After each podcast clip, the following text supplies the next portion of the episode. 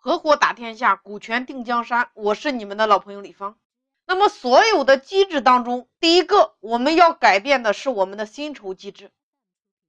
因为在一个公司里边有两种支出，代表着两种分工。第一种是为公司赚钱的人，叫做销售人员；那么第二种是为公司花钱的人，叫做后勤人员。比如说行政，比如说采购，比如说财务，通称后勤人员。那么这两种人的工资，在很多企业里边，老板为了表示平衡性，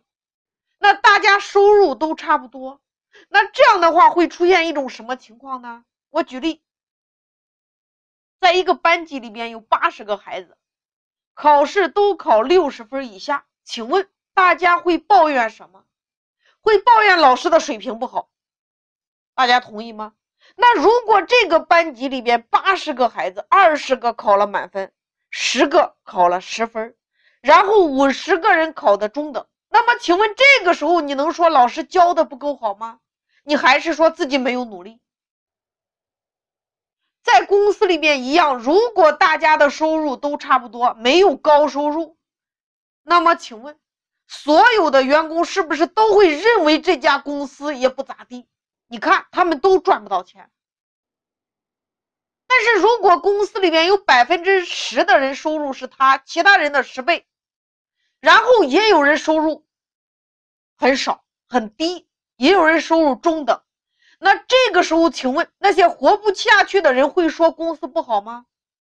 还是会说他自己不够努力？当你公司第一名的收入跟最后一名的收入差距大的时候，也就是你公司高速发展的时候。如果你公司第一名的收入跟你最后一名的收入差距能够达到十倍甚至五十倍以上，那说明你的公司现在正在高速发展。如果你公司第一名的收入跟最后一名的收入差距不够大，那说明你们公司已经开始走下坡路了。或者说是一潭死水，或者说你根本招聘不到新人，或者说你招聘到新人根本留不住，因为他来到你的公司一打听，第一名的收入才这么少，他感觉在这里希望不大。所以呢，我们做合伙人，先从我们最基层来说，从我们内部来讲，第一步我们要做的是改变我们的薪酬机制。